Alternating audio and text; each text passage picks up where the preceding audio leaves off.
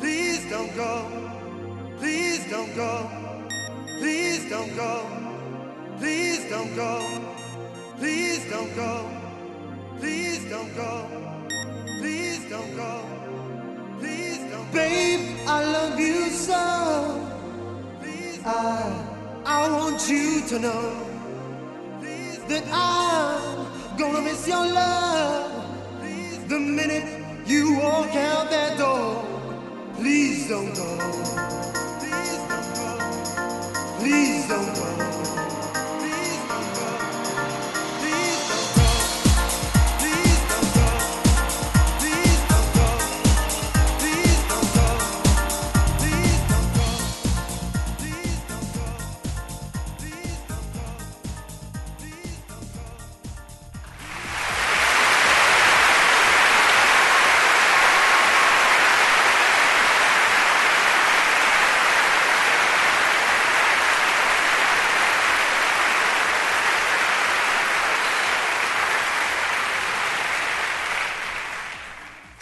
Saudações! Caros ouvintes, caras ouvintes do meu do seu, do nosso programa Groundcast. Estamos aqui mais uma vez, eu, aqui de Santo André, num dia que, pelo menos hoje, estava. A pessoa que está chuvoso, mas não estava. Eu achei que ia cair o mundo. E do outro lado, nas trevas da, da, da própria solidão e morrendo de sono, o César. É, que ninguém trabalha aí num lugar onde, onde encontra animais mortos junto com com equipamentos, né, com computador, essas coisas. E, e não tem que pegar um, um lugar desse tipo e, e, limpar, né? Cara, não, quando você mostrou isso daí, inclusive vale a pena algum dia a gente gravar um outro, é, apenas mais um programa de causos trabalhistas, né? Porque, cara, quando você mostrou a foto pra gente, eu juro que eu desacreditei. Sério, cara. É, conta pro nosso ouvinte como foi essa história da, da limpeza. Ah, não tem muita história de, num, no lugar onde eu trabalho tem um tem uma área ali, um galpão, que fica uma oficina lá dos carros da empresa, né? O pessoal conserta lá mesmo. Uh, isso nos fundos. Na frente tem um depósito ali do pessoal que faz a parte de facilities, né? Parte ali de, de manutenção predial, essas coisas. E tem uma salinha ali que é o, entre aspas, estoque do, do TI, de infraestrutura de informática. E só que acontece, desde sempre, pelo que me falaram, aquilo lá era bagunçado. O pessoal pegava equipamento, jogava, colocava em caixa, jogava ali encostado na parede e pronto. Só que acontece, esse lugar ali, imagina o seguinte, você tem um galpãozão grandão, tipo um pé direito lá de uns 4 metros. Caralho, alto galpão. lugar. É um galpão, galpão mesmo. Aí você pega um galpão, você fala, pô, eu vou fazer uma salinha aqui para eu pegar. O que, que você vai fazer? Você vai colocar uma divisória, né? Você pega uma parede, coloca três divisórias, coloca uma porta, acabou. Você tem um lugar. Só que no nosso caso deu um problema, porque o lugar ali onde tem as divisórias lá, o, o forro, ele não sei o que aconteceu, que tinha aberturas e tinham pombos que fizeram o seu ninho lá. Caralho, mano. Aí é meio foda, né? Por exemplo, às vezes você vai lá e fala, pô, ah, monitor de alguém deu pau. Porra, vai lá no estoque e pega um lá. Aí você vai lá, você vai pegar um monitor com bosta de pombo. É, ou pombo morto, né? Morto e seco. Ah, não, isso aí. É, então, isso aí foi que a gente já. Uma coisa que a gente estava batalhando para fazer, mas que sob nova direção agora dá para fazer. Que aí, como a gente tem um time ali mais ou menos completo, o pessoal se interessou de pegar nessa sexta-feira e começar a dar um tapa, limpar mesmo. E aí, não lembro que foi que eu fui pegar ali, fui separar. Deixa eu pegar mouse lá para separar, para testar, né? Tipo, para poder trocar caso dê problema. E aí eu achei esse passarinho bonitinho morto. Ah, morto não, né? O fóssil, né? É, já tava seco o bagulho, cara. É que não dá pro nosso ouvintão ver a foto, mas o negócio tava assim. É, tava quase empalhado aquilo ali. Se você rechasse com palha, dava pra expor. Não, não, eu, eu, eu, eu, digo fóssil porque, assim, por conta da, da poeira, do tempo que ele ficou lá e tal, por ser um lugar que é quente, então ele desidratou muito rápido e tal. Assim, se você coloca aquilo num fundo cor de areia, você fala que aquilo é um fóssil de um, de um animalzinho pré-histórico, a galera acredita. Não, compra ideia, compra ideia, com certeza. É. Mas, mas falando, em, em pré-história, César, vamos agora voltar aos nossos discos de 92, né? Que para os jovens, 30 anos já é pré-história. É. Aliás, é, é incrível que para os jovens, as pessoas da nossa idade já são velhas. Sim, mas são mesmo. É, é incrível a, a percepção de, de o que é ser velho para essa juventude. Não, na verdade, eu acho que a, a mudança é o contrário, porque, por exemplo, você pega alguém da nossa idade aí, você pega quando. Lá na década de 90, você pega alguém da nossa idade, você via a pessoa que já, já tinha família, tinha casa, não sei o quê. Me- Mesmo que não tivesse uma casa própria, tá, tá na sua casa, tem a sua família constituída, tem filho, papapá, papá, tem um monte de coisa. É que, passando o tempo, essa noção, ah, isso que foi mudando. Ah, você vê gente que, tipo, você vê bem mais gente que, tipo, nessa idade não é casada e tal, pá, coisa do tipo. Tipo a gente, né? Sem, cont- sem contar aquela galera que, né, é aquele negócio. Ah, mas ele só tem 35 anos, ele pode errar, por que não? É só um garoto, né? É, ele, ele pode errar, ele é jovem. É, ao ele- mesmo tempo que meninas. Ao, É, mesmo tempo que meninas de 11 anos que engravidam sabem muito bem o que estão fazendo. Ah, afinal de contas, o moleque de, de 11, o moleque de, 30, e- de 32 anos, o cara pode falar que vai pegar umas minas refugiadas de guerra. Não pega nada, não. Quem dera fosse só isso, só falar, né? Porque, né, convenhamos, o, o imbecil, além de tudo, ele se ferrou por falar, não por fazer. Agora você vê o tanto de cara aí que 30, 40, 50 anos que faz. Pois é, e você pode ter certeza, isso eu falo com toda a convicção. Todo mundo conhece um, um tiozão que já fez isso. Infelizmente. Bom, pessoalmente eu não conheço ainda bem, porque eu seleciono bem minhas amizades. Não, eu já conheci, não quer dizer que eu tenha convivendo com esse tipo de pessoa, mas conhecer eu já conheci. E é o tipo de ser humano que Ah, eu às vezes desprezo. Conviver, conviver, conviveu. Aí tem aquela questão de ter. é, ter contato, amizade ou não, que aí já é diferente, né? E aí. Até porque às vezes você convive pessoa, você não sabe. É, verdade. E aí, então, César, vamos falar das bandas que surgiram, né? Estamos na parte 2 do discos de no- 92. Bandas que surgiram em 92. E eu confesso, cara, quando eu levantei essa lista, teve coisas que me surpreenderam. Animal surgiu em 92. E eu achava que essa banda era mais nova. Porque eu lembro que o Animal estourou no boom do New Metal. Que o Animal Ah, estourou. mas muitas bandas que, que, que estouraram no boom do New Metal, estouraram no fim da década de 90, elas começaram no, no começo da década de 90, às vezes até no fim da década de 80. Só teve aquela questão do, do da saída do anonimato acontecer depois. É, não, eu cito muito o caso do Korn, né? Que o Korn não era uma banda de new metal, não existia esse rótulo de new metal. Jogaram no rótulo do new metal, assim como o Limp Bizkit também não era. O Limp Bizkit estava mais próximo de um Biohazard, ironicamente, que um Linkin Park. E só foram colocando porque o New Metal estourou. E o Animal é uma banda que já fez até turnê com o Sepultura. O Max Cavaleiro já participou de música do Animal. E aí surgiu a banda dos Vikings de Osasco, né? O, o- Amon Amarth. Mano, eu não sei se eu cheguei a te mostrar o vídeo do- dos caras imitando que os caras estavam remando no show do Amon Amarth. Você imagina que é um bando de cara sem camisa, imitando que eles estão remando como se estivessem remando um barco, no meio de uma música do Amon Amarth. Ah, cara, só dá pra sentir pena das minas que gostam desses caras. Que esses caras gostam de estar com outros caras. Não, com certeza, com certeza. E eu já acho a Moamar uma banda bem bosta. Eu já tenho que confessar isso que eu acho a banda bem ruim. Tem um amigo meu que já tem treta com o vocal do Amon Amarth por conta de o cara tem. atua no mesmo ramo que ele, em termos de confecção de peças de vestuário. Então, mas assim, a Amon Amarth é muito ruim, cara. A gente até falou há muito tempo atrás naquele programa das bandas superestimadas. Quanto que a gente acha a Amarth? Porque, cara, não dá não. Já tentou ouvir a Amarth alguma vez, César? Não. É, escuta pela experiência ruim, cara. É, é tipo assim, eu falo que cada país tem uma tanza que merece. O Amor foi meio isso, viu? Eu, pelo menos, prefiro gostar de Menowar, que pelo menos Menowar eu dou risada, porque os caras não se levam a sério, do que o Amor Amarth, porque os caras realmente se levam a sério como se fossem vikings. E aí você tem os vikings de Osasco, que você acha o, os fodelão, porque escuta Amor Amarth. E o pior é que mal sabia eles que a- uma, uma das primeiras bandas de metal a falar de viking foi o Iron Maiden. Ah, mas eles gostam de Iron Maiden também. É, também, isso é verdade.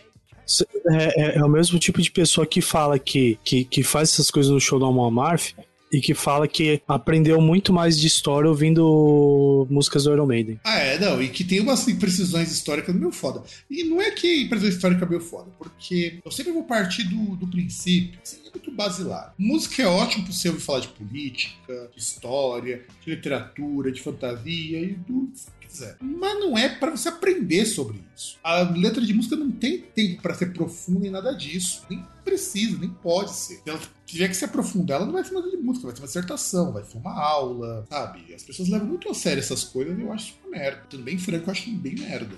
E aí tivemos, tem o Ancient, que também surgiu nessa época, uma banda de black metal bem conceituada. E eu, eu gosto muito do Ancient.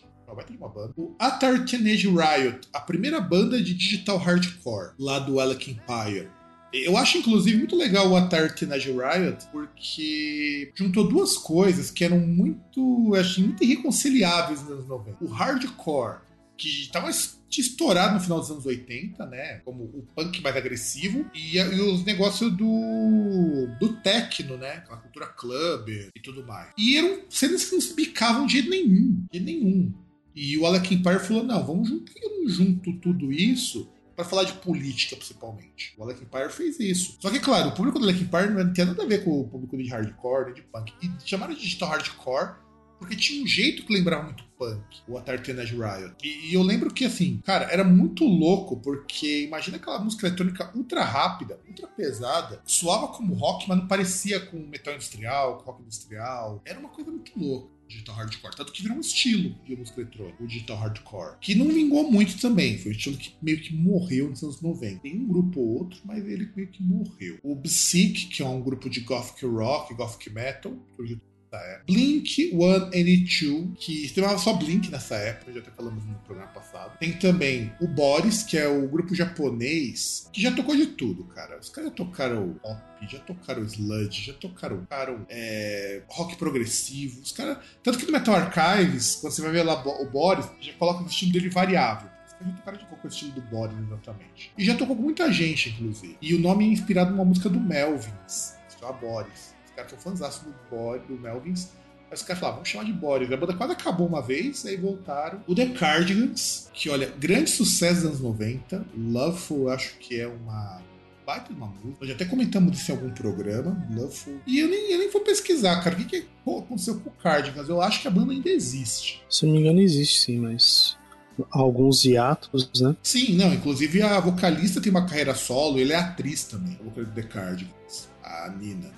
The Cardigans. Mas eu lembro que Loveful, cara, quando estourou, acho que em 95, a música, 96, uma baita de uma música, Loveful. Aliás, ah, teve outros. O... Teve My Favorite Game, que foi até que videoclipe assim até bem diferente do de Love Full, né? Que é um negócio bem, bem chiclete, assim, tal, bem meloso. Já é um pouco diferente, o videoclipe diferente. Ah, My Favorite é, Game, eu acho... Na trilha eu, sonora eu... do... Entrou na trilha sonora do Gran Turismo. Aliás, inclusive My Favorite Game é uma música que me lembra muito Garbage, o estilão dela, sabe? Uhum. Era muito fácil eu confundir essa música com qualquer música do Garbage.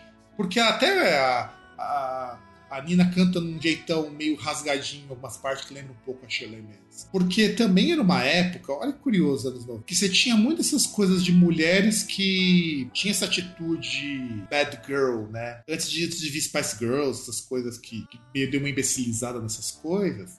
Uh, mulheres que cantavam mainstream tinham uma coisa de ter mais posturas nos anos 90. Spice Girls que fudeu com isso depois e tornou uma coisa meio imbecil. Tem o Charlie Brown Jr., que surge nessa época. E uma coisa que pouca gente sabe, mas Charlie Brown Jr. era uma banda de metal nessa época. Cantava em inglês. Tanto que o último disco que a banda gravou é um disco quase de metal, com muita participação de gente como João Gore e tudo mais. O Andreas Kisser. Então, assim, o, o Charlie Brown Jr. era uma banda que cantava em inglês, era uma banda de metal. Na verdade, era uma banda tipo Biohazard, sabe? Meio tipo Biohazard, meio Suicidal Tendencies, que aliás, Suicidal Tendencies são uma influência fodida que tá dos caras. E aí, quando eles lançaram o primeiro disco comercial, né, já cantando em português, mas tem uma música em inglês nesse disco, que é meio que uma sobra em inglês lá, lá nas pistas de skate de Santos. O Crushan, que depois vai ser uma das primeiras bandas de folk metal. O The Crook Shadows, que é um dos grupos mais conceituados de Dark Wave, que eu acho uma chatice acho muito chato, Dark Shadows. Dark Woods Might Be Throated, que é uma das primeiras bandas do Thomas Holopainen. Ele tocava teclado numa banda de black metal. E aí, ano passado, ele voltou à banda também. Ele meio que recitou Dark Woods Might Be Throated. Tem até um CD aqui que meu irmão trouxe uma vez quando ele tinha viajado pra Noruega, Dark Woods Might Be Frozen. E é boa banda, viu? Não é ruim não. Eu acho assim, ele é mais interessante do que o Nightwish parecia no começo, sabe? E aí nós temos um grupo sensacional que surge de uma treta. Um dos maiores, um dos maiores nomes musicais brasileiros da década de 90. É, e isso não é zoeira não, gente. Pode parecer piada o que a gente tá falando, mas não é. É realmente um dos maiores nomes musicais dos anos 90. Fácil, fácil, fácil. Faça as honras, César. É, que é o, o, o grande El Chan. E sabe o que é foda do El Chan? O El Chan surgiu de uma treta, que era a Companhia do Pagode, aí se divide em dois grupos. Virou o Gera é, Samba uma... Sim. e outra virou Aliás, o El. Não, não, não. Era o Gera Samba, aí virou Companhia do Pagode e El Chan. E, e assim, é muito curioso porque El Chan, na verdade, era o nome de uma das músicas da Companhia do Pagode. Sim. Não, do, do Gera Samba. Gera Samba, desculpa, Samba, era uma das músicas. E, é, e... tanto, tanto que tem uma, tem uma coisa até que é uma uma confusão também, porque tem um, uma coisa que acreditam é o Chan, que foi o, o único grande hit do Companhia do Pagode, que é a dança da garrafa. Verdade, cara, bem lembrado. Todo mundo lembra do El Chan, até porque o El Chan também cantava essa música. Porque nessa época, essa era uma música do, do Gera Samba. E meio que isso gerou uma treta, porque teve muita música do Gera Samba que ficou com o El Chan Muita música ficou com, com a Companhia do Pagode e muita música que os dois grupos tocavam. A Dança da Garrafa era uma delas. A Dança da Garrafa era super famosa com a Companhia mas do o, Pagode. Mas o, o grande sucesso foi da Companhia do Pagode. Tanto que o, quando tinha na década de 90 que eles apareciam em programas de TV, foi só por causa dessa música. Sim. Não, e eles levaram essa música para faz uns três anos que essa música fez sucesso, sabe? E, e, é interessante, a gente até falou isso aí no programa sobre o pagode, lá no começo do Groundcast, que inclusive eu tô até na inspiração de a gente fazer uma versão 2 daquele programa, porque tem muita informação que a gente poderia acrescentar, inclusive de coisas que rolaram depois, né? Porque tem muita coisa de pagode que voltou. Uma coisa que a gente não, que não tinha quando a gente gravou o programa foi esse culto ao pagode nos 90, quando a gente gravou. Hoje o pessoal tá muito mais forte nessa coisa de reviver os clássicos. Eu, eu, diria que volta, é, tinha assim um pouco, mas pela questão do meme. Mas é que agora o pagode até ele voltou como estilo, né? Que você tem alguns nomes aí. Você tem o Mumunzinho, Tiaguinho, tem ah, o, o Diogo Belo, Nogueira. O Belo mesmo voltou, cara. O Belo voltou. Não, não, mas, mas eu digo, por exemplo, você tem nomes novos que retomam um, algo parecido com aquilo. Porque, é. tipo, o Tiaguinho ele pegou no final ali no. Foi no começo dos anos 2000 já. É, que eu não lembro qual que era o nome do grupo dele, que ele tava no grupo, aí ele saiu. Ele não aí era do, você pega... do Arte Popular? Não, o Thiaguinho era de outro grupo. Não do... do Arte Popular acho que era o. Caramba, aquele. Puta. Aquele careca lá, o. Não, o Alexandre Pires, ele era do. Isso. Só pra contrariar. Só pra contrariar. Eu, eu então, acho que era o Vavá, não era? Era o, era o Vavá e o Leandro Learte. Eles eram do só para do Arte Popular. do Arte Popular, que fizeram muito sucesso também. Aliás, curiosamente, isso é que é um fenômeno muito interessante. Uma boa parte desses cantores de pagode nos anos 2000 viraram cantor gospel durante uma fase. E depois voltaram a fazer pagode, pagode mesmo. E essa coisa do Leandro Leal, você pegar, ah, eu pego muito pela. Sempre você percebe que o movimento desses de grupos de estilos que já tinham morrido, eles meio que voltam a ter importância, ainda que pequena, quando você vê nomes que nem lembrava voltando à ativa. Ah, desses tempos eu vi, agora eles nunca pararam de fato. O pessoal do. O pessoal do Arte Popular voltando a fazer show. O, o Tiaguinho, ele. ele participou do Fama, né? Programa lá de, de, de música em 2002. E ele era do Exalta Samba. Tá. Também que era outro Acho que era ele, ele junto com. Ele junto com o Acho que o Pericles era do, do Exalta Samba também, né? Acho que sim, acho que o Pericles também era. Quando o Pericles era magro. Não, isso é independente. Eu tô, tô falando que o Pericles era. Não, porque o Pericles não era. Ele não ficou gordo do nada, ele foi ficando. Ele já era gordo lá. Não, mas ele era bem mais magro do que ele é hoje. Bem que não, ele sim, uma, sim, ele sim. que deu uma bela emagrecida, porque ele é ah. também. É, o Pericles era. Ele era do Exalta Samba também. Inclusive, o Pericles fez muito mais sucesso fora do Exalta Samba do que lá. Ah, ele e o Tiaguinho. Foram dois caras saíram e estouraram, estouraram. E o El Chan Ah, mas. é o único desses grupos que ninguém vingou fora dele. Ah, mas não tem como, porque o, o, o formato é importante. No caso dele, sim. Sim, não, não, mas é, é isso. O formato dele, de- o formato é importante. Não é que o, o El Chan ninguém fez sucesso depois. Todos esses grupos que tinham o mesmo formato, ninguém fez sucesso na música depois que saiu. Ninguém que tentou fazer seguir carreira. O pessoal seguiu com outras coisas, tipo é, sendo modelo, apresentadora, atriz, sei lá Ah, o que, qualquer Casando, coisinha aí. casando com cara Conseguiu, mas rico, né? Como algumas também. Cara rico. quem? Ah, você tem a Carla Pérez, você tem a Sheila Mello. Não, mas a Carla Pérez era apresentadora. A, a Sheila Mello é. A Sheila Mello também apresenta. Tudo bem que ela é apresentadora na Record Minas, mas é apresentadora. Não, mas ela, mas, então, ela, ca- mas ela casou com um cara com dinheiro, cara. é, aí já não, não sei. Sabe? A Carla Pérez era casado com o Fernando Scherer. Acho que, acho que na época era o Fernando Scherer. Não, ah, é, não, a Carla Pérez ela casou depois com o cara lá, com, com o Xande, Harmonia do Samba. Não, sim, mas ela tava com o Scherer lá, o Xuxa, ganhador olímpico. Então, assim, cara, eram pessoas que estavam, de, de algum modo, nesse formato aí, foram. As mulheres foram se arrumando do jeito que dava. Os caras não vingaram em nada. Exceto o jacaré que virou ator. O. Acho que o Fernando Scherer está falando foi outra que casou com ele. Acho que foi a. Quem que foi? Foi outra loira. Eu disse da Sheila Mello, provavelmente. Não, não. É, pode ser a Sheila Mello, pode ser que aí. Deixa eu ver. Que a Carla Pérez casou com o Xande em 2001. Porque assim, você... e aí também, esse formato do El Chan, ele não vinga. Porque assim, El Chan, Companhia do Pagode, é, teve outros grupos que surgiram de menor importância, que tentavam replicar o sucesso nos anos 90, mas nisso ele- eles acabaram morrendo por quê? Porque o forte não eram as músicas. Isso que é uma coisa que é diferente do Exalta Samba, por exemplo. As músicas eram fortes, fortes. E todo mundo meio que tocava alguma coisa, sabia cantar, porque era um grupo que todo mundo fazia harmonia vocal, né? Além de Então- tocar instrumento, né? Falei, tocar instrumento. Então era fácil do cara sair e fazer carreira solo. Não era difícil. O. É, é, é porque de cada Paula. um faz. Netinho de Paula Sim, mesmo. de Netinho. virar- de ele virar apresentador. Negritude Júnior. Ele é, inclusive, ele, apesar de ser um baita de um cuzão como pessoa, ele era um cara muito talentoso dentro do sozinho, ele teve muito sucesso. Ele era um bom compositor. E isso que fazia falta porque quem compunha as músicas era, pratica- era praticamente uma, uma pessoa só. E era uma outra pessoa, e eram só eles que tocavam. O resto só seguia. Você Ah. tinha três dançarinos. Ah, mas composição é, é, é aquele negócio. Na música, composição não quer dizer nada. Tipo, você pode muito bem ser só um intérprete. Você tem o melhor exemplo aí que é a Cássia Eller, que ela era intérprete, ela não cantava música própria, e é uma puta do intérprete. Sim, mas Você é. não precisa. Mas nesse meio, assim, no nosso meio principalmente, é muito difícil um intérprete virar, sabe? Hoje é muito mais difícil ainda, porque. Ah, é, é que tem muita coisa. É que tem muita coisa que as pessoas não sabem, né? Tipo, é muito. Ah, pega uma música ali que o cara ele compra os direitos, mas tipo, não foi ele que compôs, sabe? Não, mas isso É. sempre teve, cara. Não é. A gente, já hoje. chegou a a gente já chegou a falar que, tipo, não é, é, Tem meio esse negócio é, meio místico de que, ah, não, mas.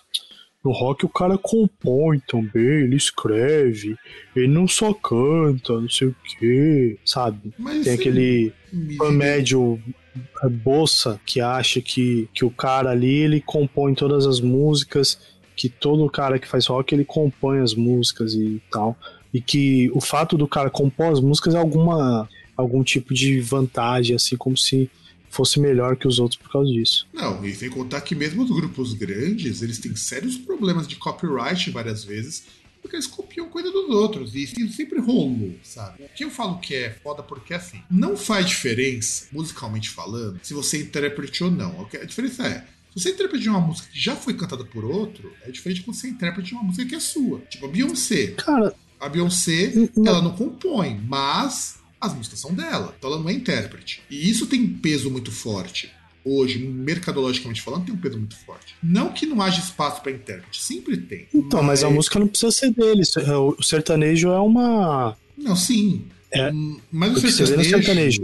Mas o sertanejo opera de uma lógica um pouco diferente. É tudo de, dos mesmos caras. Então, nem, nem os artistas são donos da própria carreira. Eles são substituídos. E, e assim, a música de um, na verdade, circula para todo mundo. Então, a música meio que do empresário, sabe? É um lance meio foda. Não tem música do artista ali. A música é compartilhada. É um esquema que funciona muito bem, porque você tem artista que, gra... que toca a mesma música, sei lá, você toca a mesma música com artista X, com artista Y, com artista Z. E isso era meio que o que rolou nessa treta lá do, do Gera Samba, sabe? Que muita gente confundiu El Chan com Gera Samba, porque você tinha, assim, quando surgiu a boquinha da garrafa, a dança da garrafa, ainda era o Geração. E depois que. É, que se eu não me engano era a Débora Brasil e a Carla Pérez, inclusive. Sim, sim, sim. Aí tanto que o, a companhia do pagode era só a Débora Brasil e o El Chan que veio com, com duas ainda, né? Uma loira e uma morena. Sim, porque era o diferencial deles. Eu lembro que eu vi isso, acho que um documentário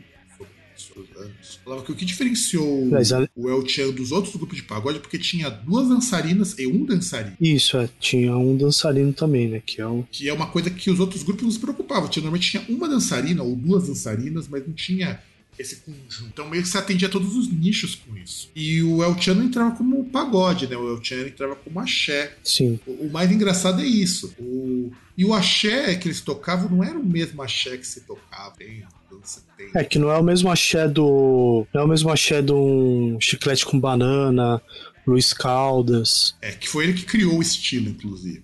É muito louco Sim. imaginar que é o estilo que o Luiz Caldas criou, que virou essa coisa gigantesca dos anos 90. Aqui, quando chegou aqui em São Paulo, que, que degringolou e virou essa coisa sexualizada pra caralho. Não que não fosse lá, mas aqui virou só isso, sabe? E é por isso que o El Chan teve vida curta comparado com o grupo. E o El Chan ainda existe, o pior é isso, o El Chan ainda existe. Mas é. Mas é muito pequeno, sabe? Muito pequeno. Outra banda que também que surgiu, que praticamente não existe mais, embora a banda tenha acabado, é o Ed Guy. Mas isso o Tobias Summit explicou uma vez um tweet para um fã. Hoje ele não se preocupa tanto com o Edguy porque o Avantasia paga as contas dele. E é aquilo. Ele começou o Edguy, lançou três discos, quatro discos, não mingou a banda, lançou o primeiro da Avantasia começou a dar dinheiro, qual que ele vai preferir? Aí meio que o Avantasia virou a banda principal quando era só um projeto de brother. O End of Green, que é uma banda.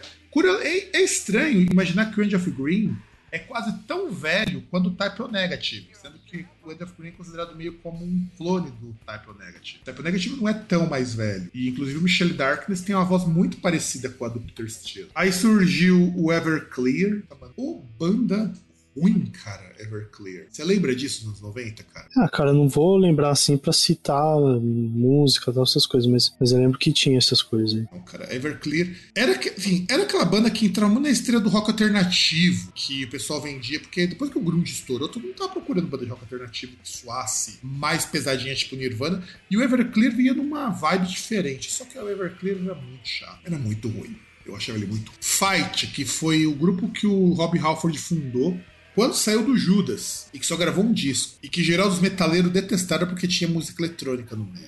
É, que tinha uns papos também, aí tem que ver o que, que era verdade ou não, que diziam que, tipo, quando ele criou isso, ele falou que, que, que o. falou um monte de merda sobre metal, não sei o que, que era uma bosta, fazia só pelo dinheiro, um monte de. Ah, cara, você quer real? Um monte de coisa que, que, é, que é real. Um monte de coisa que revista de metal parecendo mais capricho vendeu pra caramba na década de 90, né? Sabe qual é a real? Eu acho que o caso do Rob Halford é o mesmo do Kisk. Não é que eles passaram a achar metal é que, porra, o caso do Kiske é porque o cara ele era cristão, só que ele era tipo um cristão mais fanático que o Vaikat, né? Que o Vaikat também é cristão. E o pessoal fazia muito bullying com ele, o Halloween, porque ele era o menino de Jesus. E também começava a ver que o problema de metaleiro, principalmente no Halloween, é que os caras só queriam saber de metal. Ah, o cara queria ouvir uma música pop. O cara era muito fã de vocal pop. Os caras rejeitavam. E, e, o cara ficou muito, muito bolado com isso. E aí você pega o fracasso comercial do Pink Bubbles Go Ape, que, assim, se é fracasso comercial é ser muito elogioso com esse disco, passagem. Aí ele ficou muito puto com o Halloween e foi embora. O Halford era porque o pessoal do Judas tinha um puta preconceito com o fato dele ser homossexual. E assim, o pessoal do Judas falava: não, a gente aceitava numa boa. Caralho. O Robert Halford se assumiu em 92 como homossexual. E, e você acha que o cara vai, vai, demorar tanto tempo pra se assumir, sendo que a estética do Judas era a estética toda de, de boate gay. É. Roupinha de couro, chicotinho o vídeo de Painkiller. É, o vídeo de Painkiller, vídeo de Leather Rebel, cara.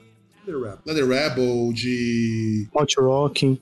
Hot Rocking, bem lembrado, Hot, Rock, Hot Rocking. São todos os vídeos, cara, que mostram que era uma estética bem, bem de boate gay, sabe? Rockford já tinha muito claro que aquilo era coisa de macho. Mas como no metal sempre teve aquela coisa meio ambígua dos caras suar meio, meio boiola e, e tá tudo bem, ninguém, ninguém pegou. Aliás, é estranho você imaginar como que metaleiro hoje é tão homofóbico, sendo que o Bruce Dixon era o cara que usava uma calça de lycra rosa? Ah, não só ele, né? Você pega rock metal, tipo Van Halen. Ah, Van Halen, Van, Van Halen tinha calça de oncinha, cara. Era muito Sim, bom. você pega o... Pô, o... Esqueci agora o nome do cara. Ah, Manowar mesmo. Pega o clipe de Blow Through Speakers. Não, não, que eu... Aliás, é, Menor, os caras de tanga, pô. Não, mas pega o clipe de Blower Speakers que os caras estão com calça de lycra, aqueles spandex ultra colorido. E aquele peito cabelo de fora. Aquilo é muito gay, cara. Aquilo é muito homerótico. Mas assim, é claro esculacho. E de repente você tem um monte de fã homofóbico dizendo que o metal. Os caras acham que é true, os caras acham que é foda. Os caras assim, bonecavam muito, meu. Sem contar os que eram viadão mesmo. Mas isso não, não tô colocando na conta. É, sem contar que muito do que zoavam com o glam rock era justamente, né, que o cara gastava, diziam que o cara gastava muito mais tempo roubando a, a maquiagem da mãe pra se empetecar do que tocando mesmo, né? Não, e, e assim, muita banda desse, dessa época são um pessoal mais cabeça aberta. O próprio Dee Snyder, cara, do, dos The Sisters. Cara que assim, ele é cristão, o cara ele é quatro tal.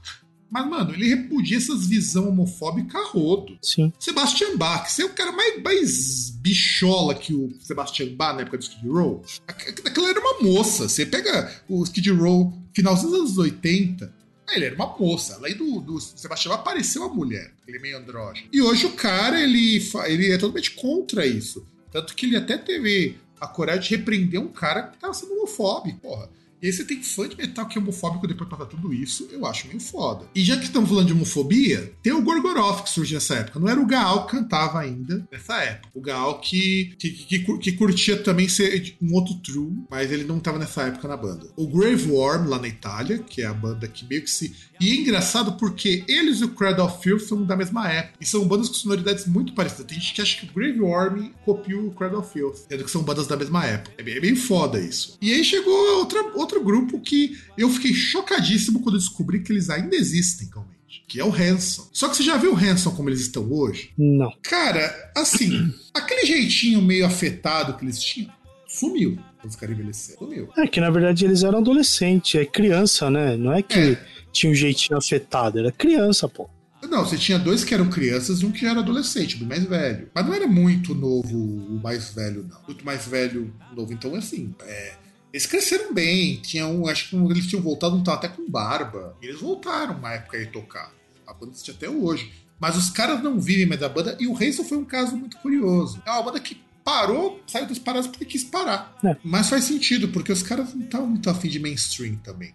Os caras tinham outras prioridades na vida. E foi uma banda que estourou muito rápido e eles desapareceram da mídia, sem deixar rastro. Aí tem o Jack of Jill, que é uma banda que surge e ela vira banda de apoio do Marilyn Manson uma época. Tem altas tretas do Jack of Jill com o ex-baixista do Marilyn Manson, o Twig, porque o Twig meio que cometia atos de abuso com a vocalista do Jack of Jill. Mal sabiam eles que Marilyn Manson também era um cuzão igual. Trent Reznor fez pouco bullying com ele, só, só digo isso. Tinha que ter feito muito mais bullying. O Malice Missa surge nessa época no Japão. Um dos grandes ícones do que viria a ser chamado depois de Gothic Lolita. Eu não gosto do Malice Missa, mas eu acho que a importância cultural do Malice Missa é foda, cara. A importância cultural que tem no Japão e algumas décadas depois fora do Japão, sabe? É uma coisa assim que não tem como a gente mensurar, porque é tão importante quanto foi o X-Japan. X-Japan, aliás. É tão importante quanto o X-Japan. O Matt Banana, que é uma banda japonesa também piradaça, é uma banda com uma sonoridade assim meio, meio foda-se. É noise com qualquer outra coisa. Eu acho muito foda, é muito bom o Banana. O Moonspell, que nessa época chamava Morbid God. Patufu. Pior que Patufu, cara, eu acho engraçado essa banda, porque são excelentes instrumentistas tocando rock bosta. É, rock eu acho que está sendo muito. Né, tipo, é, é um pop eletrificado que seja, sei lá, um pouquinho mais Não, eles são, eles são vendidos da categoria de pop rock, e não tá errado isso. Mas sabe o que é, é o pior? Pato Fu fazia cover de Sepultura antes de fazer sucesso. Os caras tocavam Sepultura, os caras tocavam Metallica, tocava Iron Maiden. E de repente os caras começaram a ver que fazia sucesso vendendo música que hoje seria tocada pela Malu Magalhães. E, a, e eles é. sumiram do mainstream numa época que eles começaram a ficar experimentais também. Os caras tinham muito essa vibe de querer ser experimental, quando eles era aquela música de brinquedo. E os volumes. Que eu achei assim, a coisa mais legal que eles fizeram foi justamente essa música de brinquedo. Eu acho que foi a coisa mais legal que eles podiam fazer. Com proposta, que é tocar as músicas com instrumentos de brinquedo. Que originalmente era feito para os filhos dele, esses discos. Só Sim. que alguém gostou dele. E a ideia é muito legal, eu acho que é, é um disco muito bem feito com instrumento de brinquedo. Eu acho uma ideia muito bacana. Aí tem também o POD, outra banda que cresceu muito na época do New Metal. E só que o POD é uma banda que surge no meio cristão. Era uma banda assim, eles, o Lamb of God, o próprio Evanescence, são todas bandas que cresceram no meio cristão americano. Porque assim, enquanto aqui no Brasil o meio gospel só tem um cantor solo de, de hino e de oração, que, que parece que é tudo a mesma música, só muda a voz, o meio gospel americano, de brancos principalmente, ele tem muito mais variedade. Tem rock, tem hip hop, tem gothic metal. E nisso que surgiram um monte, um monte de banda que depois entrou pro, pra, pro new metal, com POD, o Lamb of God, virou metalcore. O próprio nome Lamb of God diz isso. O Skrill, que é uma banda de metal industrial, tudo passou nesses meios de música cristã. O a Rasputina, que é um grupo que eu achava que também era mais novo, era um, um grupo que mais tarde viria a ser considerado como steampunk. Silverchair surge nessa época. E eu achava que a banda era um pouco mais nova que isso. Tá aí mais um que parou com a música porque ficou de saco cheio. Não, só de saco cheio. O Daniel Jones teve uns problemas foda com depressão. E hoje o cara vive de música eletrônica. E você acha que já não ofereceram uma grana preta pro Silverchair voltar? Ah, mas com certeza, né? Porque só, só fizer uma reunião aí tal, uma, uma turnê de com, com sucessos antigos e lançar um disco, já deve. Nossa, os caras garantem a sobrevivência aí por mais uns 20 anos, pelo menos. Cara, faz turnê do Frog, do Frog Stomp ou do. Não, do. New Ballroom. Exatamente. Se fizer turnê do New Ballroom, cara, faz meia de show, cara. Você não precisa trabalhar por mais 20 anos. Faz show e um DVD, porque não tem registro de só ao vivo também. Mas foda é isso. É. Mas eu entendo o Daniel Jones não querer voltar. Hoje o cara tem família, hoje o cara tá com o projeto dele, hoje o cara mora numa fazenda lá na Austrália. É, que é um negócio parecido com, parecido com o Hanson, né? Porque os caras, assim, no tempo que eles pararam, foram lá, é, cresceu, aí foram lá, casou, fez filho, não sei o quê. Tipo, foi outra pegada, então. É, é.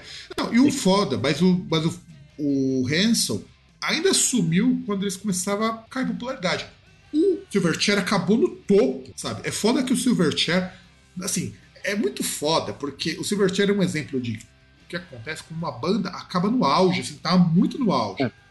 é apesar de ter só três discos, né? Exato. É uma banda que, assim, pô, os, primeiro que lança o Frogstone, que já é um baita de músico pesadão pra caralho. E logo Que eles fizeram quando era adolescente. Sim, sim. Pô, você pega Freak, cara. É um Daniel John que parecia super drogadaço. O cara tinha 17 anos naquela época. E aí você vê, depois eles lançam New Ballroom na virada pros anos 2000, com uma puta produção, com uma puta produção de turnê, cara, 4. Demorou Mano. bastante, inclusive, do segundo pro terceiro disco. Sim, é porque eles foram colhendo muitos frutos do segundo disco. O segundo disco estourou muito. Mas acho que ninguém esperava que New Ballroom fosse ser o que New Ballroom foi, porque o segundo já estourou bem. Mas é porque assim, o, o New Ballroom pegou tudo que o. Assim, ele tirou um pouco do peso do disco anterior, porque o disco anterior hoje teria sido classificado como new metal, como metal alternativo. Mas na época não tinha essa classificação. Então era um disco de, de rock alternativo muito pesado. Aí os caras lançam o New Ballroom numa época que o new metal tava começando a, a postar. E vendeu pra caralho, porque era uma música diferente. Aliás, é curioso que a gente vai comentar aqui, vai comentar um, pouco da, um pouquinho só da cena de 32, mas como que os discos eles são muito mais variados que a gente tem hoje, por exemplo. O Stereophonics também surgiu nessa época. O Stereophonics vai ser uma banda que vai entrar muito naquela coisa do Britpop, sabe? O, junto com o Oasis, com o Blur. E não vai ser uma banda que vai ter aquele destaque que essas bandas vão ter, mas é uma banda que ainda tá aí. Até porque é chato. É, eu isso eu tenho que concordar contigo. Pior que assim, cara, os Alternativete amavam Stereophonics. Eu achei bem chatão desse ano. Ah, porque, cara, tá aí outra coisa que, convenhamos, era meio retardado, é que tinha aquele negócio, tipo, aquele sentimento de. meio que de posse, sabe? Tinha muito hype de você chegar e, tipo, ah, tem uma banda que só eu conheço, sabe? É, o Stereophonics ah. entrava muito nisso mesmo. Porque você tinha uma você... época do alternativo, o alternativo era a ideia de que. Ah, o placebo era isso. Então, que é. Não, então, mas é que tá. É que tinha muito negócio de música de nicho quando não existia essa, esse conceito de música de nicho, sabe? Tipo, ah, é a banda que eu conheço, tá ligado? Porque é, é aquele negócio, porque principalmente como música era muito assim, pelo menos a parte mais pop, era muito mais ligada à pessoa mais jovem, tinha muito daquele negócio da pessoa, ah, pô, a pessoa lá conhece os negócios novos lá, ela é, manja pra caralho, sabe? É. A pessoa é interessante pra você conversar. Não, tal. e você é a mesma coisa igual. Você contou o seguinte, né, cara? A gente tem que lembrar que era uma época que era difícil você ter acesso à música não mainstream. É, que eu, que eu ia até explicar que, que eu ia até citar também que também, por exemplo, que é mais ou menos a mesma coisa que acontecia com o cinema, né, cara? Porque, tipo, como era um negócio que não, era tão barato, não dá pra você ficar indo toda semana, então, até mesmo assim, é a mesma coisa. A pessoa lá que você via, pô, teve o um lançamento, a pessoa já tinha visto, fala, pô, nossa, o fulano é foda. O cara é... A pessoa ainda vai lá, tipo, ó, o cara é boizinho, né? Pico. Não, não, mas não, mas não só boizinho, porque, tipo, dependendo do filme que a pessoa vê, você fala, pô, a pessoa é foda mesmo, não é? É só questão da pessoa ter o acesso e ter dinheiro, porque às vezes a pessoa tem dinheiro para aquilo, ela vai fazer outras coisas. É, não, sim, sim, sim. Né? Quer queira, quer não, a pessoa fazer escolha por um, pelo menos naquela época, fazer escolha por consumir cultura é um negócio que meio que dava um status, né? Uma de que a pessoa tem alguma coisa na cabeça, né? Sim, sim. E Stereophonics entra muito nessa vibe. Como eu falei, o Placebo passou por isso, depois o Placebo popularizou pra caralho, mas o Placebo era isso também. O Verve começou assim. É que o Verve teve a sorte do Sweet Symphony ter feito um sucesso muito grande. Mas era banda de nicho Sim. também. Era banda de banda de nicho. Então.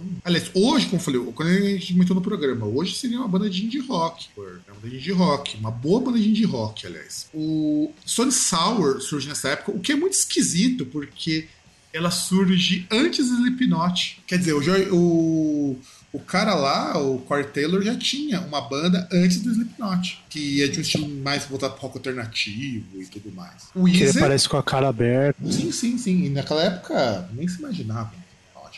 Weezer. Weezer, que inclusive virou a banda de nerd depois nos anos 2000, porque os caras começaram a tudo tocar com o tema nerd. Tanto que alguma, alguns veículos chamam aquilo de nerdcore. Nossa que era punk com temática nerd. Ah, era os caras que jogava D&D, sofria bullying e resolveu tocar banda pra punk. Ah, mas chamar de... Não, ah, convenhamos, chamar de punk, pelo amor de Deus, né?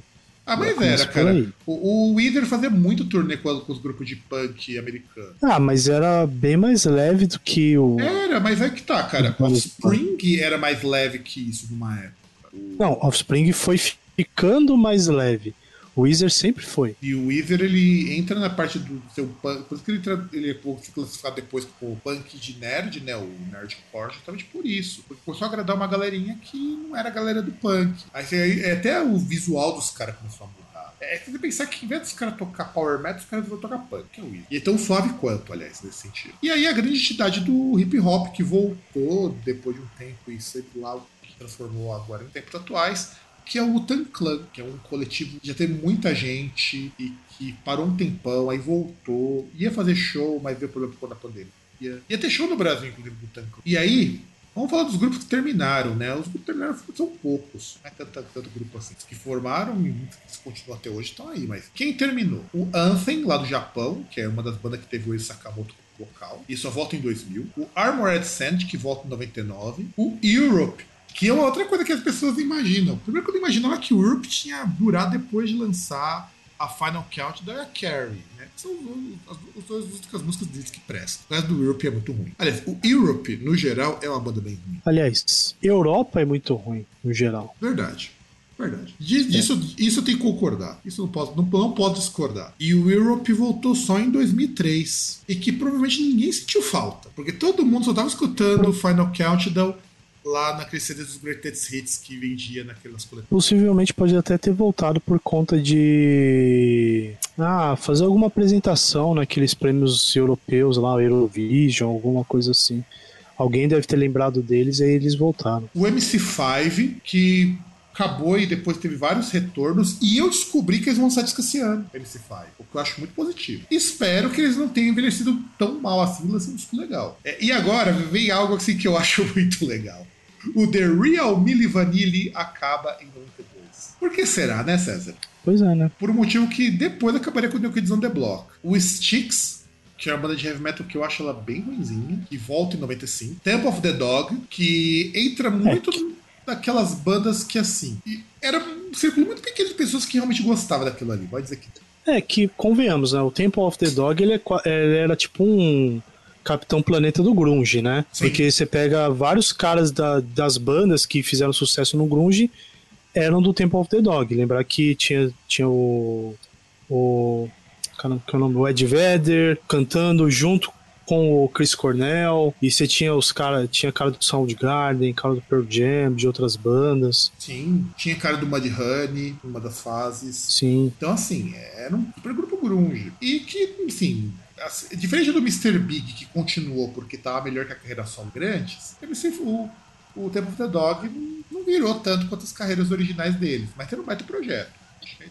Se tivesse, se tivesse continuado, seria interessante, até por conta do contraste entre a voz do Ed Vedder e do Chris Cornell. Sim, sim. Team Machine, que era o fim do projeto de hard rock do David Bowie. E o Trem da Alegria também acaba em 92. Que eu achava que era um programa, mas aí depois eu descobri que o Trem da Alegria era um conjunto musical também. E aí, só pra gente contextualizar, o que. Como a gente vai falar de cena da, dos anos dois, 92, né? Aproveitando bem comentar um pouco da Billboard 100 de fim de ano. Assim, cara, 92 foi uma época que eu acho ela estranha. Momento porque, assim, musicalmente nós tínhamos basicamente pop e grunge. Não tinha mais nada. E isso era um grande problema Ah, para os gêneros. Era um grande problema. Ah, mas tinha outras coisas que, assim, desde coisas improváveis, né? Como, por exemplo, artistas que pareciam ser de um estilo que tocavam outro e, e outros estilos que depois estavam que estavam galgando para depois estourar, né? Não, sim, sim, sim, isso com certeza. Mas eu falo assim: Estilo em decadência também. o que, que aconteceu nesse- nessa época, que na verdade vai perdurar até 95, é que muito gênero vai ficando para segundo plano. Porque assim, o hard Sim. rock já estava morto. A única banda que sobrou de hard rock que ainda era relevante era o Guns N' Roses. Aí depois você tem o heavy metal, que passa por uma crise fodida, porque você tem muito disco ruim de heavy metal nessa época. A gente até vai ver aqui alguns que a gente for comentar. E claro, ao mesmo tempo você tem a emergência de estilos do underground muito fortes. Você tem o black metal norueguês ganhando força, que é a segunda onda do black metal. Você começa com estilos como stoner, o stoner fica muito forte. Eu já tinha começado um pouco antes. O post-metal começa a dar as caras em 92. Post-rock também, só que eu optei por excluir porque não são os discos mais importantes pro chamado post-rock. Mas, por exemplo, disco que eu deixei de fora, o disco do Pelican desse ano. Então o post-metal começa a ganhar força. Forma. Com Neuroses, com o Godflesh. O metal industrial ganha muito, muito, muita força no underground antes de 96 ele estourar com o Rammstein. E, mas a gente só tem praticamente grunge e pop. Os outros estilos têm que brigar muito por um lugar no mainstream. E o hip hop tá começando a despontar também no mainstream. É só a gente ver pelo pela Billboard 2, é, Billboard 100, que a gente tem muita coisa de R&B, mas tem muita coisa de pop. Ó, pra você ter uma ideia, Boys to Men tá em primeiro lugar. O The Sim. É que Post Man era pop. Tá pop. Só que por. E aí você tem. Estética do E aí você tem Jump do Chris Cross em quarto, em terceiro, aliás. E aí você tem, em quinto lugar, Baby Baby Baby da TLC e Tears in Heaven do Eric Clapton em sexto. Você pulou a grande surpresa desse ano, que foi o segundo lugar. A verdade. Sir Mix-a-Lot com Big God Back. Ser Mix-a-Lot. É. Sir Hip hop ali, ó, na, no vice no vice-campeonato, do- dois. O, o campeão e o vice ali, artistas negros. Sim, o que também é uma coisa muito legal. Não, e, e artistas negros aparecendo em boa parte, em uma posição bem alta. O TLC aparecendo aqui também. Sim. Aí você tem Under the Bridge do Red Hot Chili Peppers em oitavo. Aí você tem o Mr. Big com To Be With You em décimo segundo. E aí você tem do, do negacionista cuzão filho da puta do, do Right Side Fred o Anti Sex em 13 terceiro. Por que eu tenho que falar isso? Porque o cara é um negacionista do caralho. É, é um careca com jeitão de você sabe o que e a gente tem que apontar isso daí. Aquela careca nunca me enganou. Não, cara, careca com jeitão de neonazi, com certeza. Que é isso que a gente via naqueles vídeos lá. Com certeza o cara tinha cara de neonazi. Se não era, ele simpatizava muito. Sim. Só, dois, só, não né? tinha. Ele só era. Eles só, eles só eram discretos, né? Ao contrário de uns militares de um certo país, Ucrânia, que, que usam símbolo nazista na farda. Né? É, porque os caras os caras têm orgulho. Né? Os caras têm orgulho. Aí você claro. tem também. O Michael Jackson tá em, abaixo do Side Fred, que é muito estranho com Black and White. Mas eu entendo, cara. A Anti-Sexy faz, fez muito mais sucesso Pô, os caras tocam, tocam em estilo de moda até hoje. Anti-Sexy. Aí tem a Mariah Carey, 16. November Rain, 17 no Guns N' Roses. Aí o Michael Jackson de novo com Remember the Time em 19. Aí você tem Mariah Carey em 13 com quem Let It Go, uma baita de uma música. Aí você tem Prince com Diamonds and Pearl em 25. O George Michael Elton John com Don't Let the Sun Go. Aí tem a Celine Dion em 28. O Nirvana ainda nas paradas com Smells Like Teen Spirit. Lembrando que o Nevermind já bom tempo já que o Nevermind tinha sido lançado. Mas os é, que na verdade o, o, Nevermind e o Dangerous, os dois são de 91, né? Pois é. Mas o Nirvana ainda tava aí com Smells Like Teen Spirit. Sim. Aí você também tem outro da TLC com Ed to Pro to Bag. Outro do Boys to Men, 37, com It's Too Hard to Say Goodbye to Yesterday. O Tektronic com Move This. Mas Tektronic, cara, é, é, é, um grupo assim muito foda, porque a gente até comentou um pouco sobre o Tektronic Technotronic, porque todas as baladas dos anos 90, tudo tocava Technotronic, tudo tocava Technotronic. Só que ninguém vai lembrar do nome do grupo, porque é tanto remix, tantas essas coisas, tanta versão. Aí Bohemian Rhapsody em 39 lugar do Queen. E sabe por quê, né, César? É por causa do Greatest Hits, né? Não, é por causa do Greatest Hits. O que foi lançado na mesma época. Nós já até fizemos um especial aqui no Groundcast. Ah, cara. Não vou lembrar, não. Wayne's World, cara. Wayne's World Nossa, verdade. A gente até comentou isso no programa. Oh. Wayne's World que fez essa música voltar para as paradas. Foi aquela parte que o cara canta Bohemian Rhapsody no carro, que ainda por cima Garf, ele, ele tá dublando, porque ele não sabia a letra. E parece que há boatos e que o cara voltou a falar com o Mike Myers. Não. Será que rola um Wayne's World 3? Melhor não, né? Eu não sei, porque assim, o 2 já não é lá essas coisas. Exatamente. É isso que eu tô falando. Se o 2 já não é essas coisas, por que, que você vai fazer o 3? E aí, só pra gente continuar, Mariah Carey tem mais uma música em 42 O. Deixa eu ver aqui mais aqui. O, My... uh, o Genesis tem I Can Dance, e essa música não é de 92, é Genesis. O U2 tem Mysterious Ways, George Michael tem Too Funk, o U2 tem One, esse sim é um grande hit. O Hold My Heart, On My Heart do Genesis, e o Genesis fazendo música bosta, cara. É o Phil Collins, sabe fazer pop, só tem música bosta. Aí o Phil Collins fora do Genesis só faz música bosta. Michael Jackson 66 com In The Closet, Genesis com No of Mine. Vocês estão percebendo que a gente tem muita coisa assim. O pop era muito mais variado essas paradas. Se você pegar as paradas lá, não tem tanta variedade assim que a gente tem hoje. The Cure, 71 com Friday in Love, que eles acham uma baita de uma música. Agora pra caramba essa música do The Cure. O Ugly Kid Joe fez sucesso também com Everything About You. É, que a uma das músicas de mais sucesso deles, né? O foda é que o Ugly Kid Joe é um daqueles grupos que Assim, eu nunca fui, nunca fui muito fã, mas eu acho que o Ugly Kid Joe tinha um baita potencial de estourar com uma puta de uma banda no, naquela fase do, do new metal, sabe? Porque, o cara, porque o cara tinha um jeitão meio suicidal tendencies, meio hip hop, e não foi, não sei porquê. O Kid Joe. Paula Abdul, em, em número 73, com Blowing Kisses in the Wind. O Brian Adams com So I Died and Gone to Heaven. Def Leppard aparecia em parada de sucesso, veja só. A Def Leppard, uma coisa que eu descobri, cara, recentemente, é que Def Leppard é uma puta banda grande nos Estados Unidos. Sim. Assim, mas grande pra caralho. Grande tipo Van Halen, sabe? Daí pra mais. Sim, sim. Tipo, a Billie Eilish falou que não conhecia a Van Halen, mas é muito dificilmente ela não deve conhecer, ela deve conhecer o, o pessoal Def do, o Def Leppard. Muito provavelmente ela deve conhecer, cara. Porque Def Leppard é não, é muito grande. A, a, a, até porque, entre outras coisas, os caras têm um baterista foda que só tem um braço. É, nessa época ainda era o cara com dois braços, não era o cara de um. Não, não, mas é o. Mas, não, não, o cara é o mesmo, é que ele perdeu o braço. Isso que é foda. O cara sofreu um acidente de carro e perdeu um braço. E continuou tocando. E o cara falou: não, vou continuar tocando aqui. O cara dá um jeito de tocar, faz virada de bateria com o braço só. É difícil caralho. Não, o cara é foda pra caralho, tipo, isso que é. Ah, pode falar o que quiser das músicas do Def Leppard, mas o baterista é foda pra caralho. E o Def Leppard é uma banda muito grande. É muito grande. Sim. Assim, eu imaginava assim que o Def Leppard era uma banda tipo Dokken, sabe? Que é uma banda pros metaleirão que toma cerveja e crava 17 na urna, sabe? É, é que quer queira, quer não, o, muito do, Lef, do Def Leppard, ele cai às vezes naquele. no estilo do AOR, né?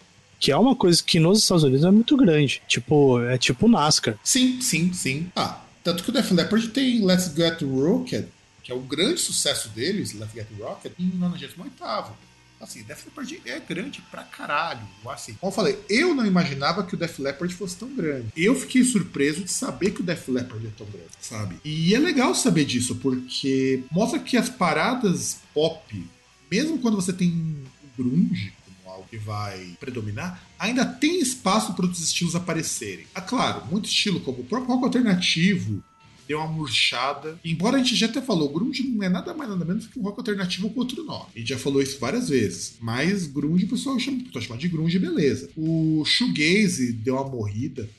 Porque o shoegaze ia pro lado completamente diferente. Enquanto o, o grunge era aquela coisa barulho, é, distorção, gritaria e tudo mais, o shoegaze era aquela coisa super down, super lame, efeito, etéreo. E, e o jovem não queria aquilo. O jovem queria era era encher o cu de corote e ficar batendo cabeça ouvindo lítio, sabe? É isso que o, que o jovem queria. Queria ficar ouvindo uma música ficar brisado. Que, aliás, era o problema já do heavy metal nos anos 90. Ele não falava linguagem do jovem, como, aliás, não fala até hoje. Nos anos 90, o heavy metal perdeu um pouco isso. E ele perdeu muito espaço exatamente por quê? Ele não conversa mais com esse jovem que, que quer alguma coisa diferente, que quer alguma coisa que, que fale a linguagem dele. E nos anos 90. Esse que é o que é o que explica, entre outras coisas, por que o Charlie Brown Jr. fez sucesso. Exato. E, e, o Charlie Brown Jr. vindo de um passado de banda de metal. E que eles ainda tinham composições com uma base de metal muito forte. Eu parei um tempo atrás para escutar algumas coisas do Charlie Brown Jr. Eu fiquei impressionado porque, assim, baixo, tá? Tem muita base de metal ali. Assim como Raimundos. Raimundos até o Lapadas do Povo é muita base de heavy metal. E só que os caras falavam uma linguagem do pessoal que era mais novo na época. É onde o Guns N' Roses ganhava público, é onde o, o The Verve ganhou público mais pra frente. Que consegue falar a linguagem do jovem da sua época.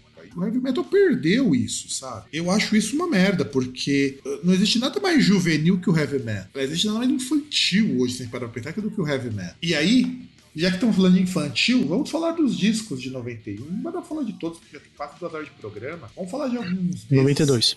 92, é. Puta, 2. Vamos falar de alguns discos e vamos deixar pra parte 3 o resto, porque tem bastante coisa aqui. Então, vamos começar com fevereiro. Fevereiro tem três lançamentos. E, cara, são três coisas muito importantes. Primeiro, a Blazing Northern Sky, do Dark Throne. E eu até coloquei a capa aqui no, na pauta. Olha que capa bonita, sério. Você vê como que os caras deram é, tem, tem muita informação, né? Muita informação, muita. Não, e na verdade não é só isso, que os caras tinham. Além dos caras terem muito ruim pra fotografar, os caras não tinham muito dinheiro pra, pra arte da gráfica. Percebe que os caras tiram uma foto escura, preto e branco, os caras vestidos de preto, num lugar escuro. E é claro que só vai aparecer o rosto de corpse paint, a mãozinha, que é, que é quase tão branca quanto o rosto de maquiagem, e o que parece ser uma mesa. E... Sei lá, pra mim parece um banco. É, pode ser um banco também. Fica aí o questionamento. A Blade in Northern Sky foi gravada no mesmo estúdio do Death Crush do Mayhem. E é um dos grandes clássicos do black metal. E o mais foda é que quem aparece na capa não é nem membro do Dark Throne. E o Dark Throne foi o. Foi o primeiro, foi o primeiro grupo que começou a usar Corpse Paint Black Metal. O foda é isso. E hoje os caras não usam, porque os caras falaram que ficou uma coisa tão infantil que o cara quer falar, ah, quer saber? Não vou usar mais. O Ferris hoje, na verdade, o Ferris esculacha com esse pessoal de black metal não poder mais. É que agora é, fica com cara de cosplay, né? E não é só isso. Quando existiu o Corpse Paint lá nos anos 90, fazia muito sentido essa maquiagem, porque era uma coisa mórbida. A maquiagem é, do... é que é, é, é, retomar aquela ideia que tinha, por exemplo, você pega do Kiss, que era um negócio para impressionar, né? Só que o do Kiss é mais artístico, né, cara? O do Kiss é. Não, então, não, tudo bem, é mais artístico, mas ainda assim a intenção, você pega em alguns desenhos, era aquela coisa ser, né, de ter um impacto, né, de já chegar de cara, assim, já, ah, E é o que no caso, que no black metal, a, a intenção é realmente ser uma coisa mórbida. É, porque é tipo, é quase uma pintura de guerra, né? E, e isso, juntando com aquelas roupas preta, aquela- aqueles colares, é, assim, era um visual diferente até pro heavy metal, vai. Heavy metal era aquela coisa de roupa preta, mas, mas nunca foi tão carregado assim. E o som do black metal fez uma coisa que criou muito do estereótipo do metal que as pessoas têm hoje. Aquela coisa do metaleiro macabro, super carregado, vem do black metal. E o, e o, e o Dark Throne trouxe coisas do death metal pro, pro black metal. Porque antes, explicar pro nosso ouvinte, então, e pro, pro César, que eu sei que não é um ouvinte de black metal. O black metal, a gente chama, tem algumas fases do black metal. Todo mundo considera o Venom como primeira fase, né? A primeira um. Só que o Venom tá muito longe de ser black metal. A real é um, um thrash metal muito mal tocado e com os caras que tava na zoeira. É, na verdade é um heavy metal com afinação grave, né? É, exato. Mas muito de elemento do black metal tem lá. Tem ali, tem Sim. o sarcófago, que também é uma banda de thrash metal. É, que o, o, o Venom tá pro black metal, assim como o Iron Maiden, ou Iron Maiden, o Black Sabbath tá pro heavy metal, né? É, exato. Eu acho que a comparação é bem válida. Eu acho que no caso do, do, do Iron Maiden, do Black Sabbath, ele é até Black mais Sabbath. próximo do heavy metal, mas dos discos posteriores. O Venom meio que vai por aí também. E o Venom já tinha essas pinturas na cara. Só que não era desse jeito. O do Venom era muito, muito Kiss estilo. O estilo do Venom lembra muito Kiss. Só que mais mal feito. Tanto que meio que o Venom inaugurou muito essa moda dos caras de metal da maquiagem. É só você pegar os encartes do Slayer, tipo, o Tom Araya fala até batom. Só que aí chega o Dark Throne, o Black Metal Segunda Onda, onde tem o Mayhem, o Dark Throne, o próprio Burzum nisso. Mas o Burzum era uma coisa mais crua, mais noise, porque o cara fazia no foda-se mesmo. E a concepção era fazer o som mais minimalista possível, mais tétrico e completamente fora de harmonia, de campo harmônico, de ação.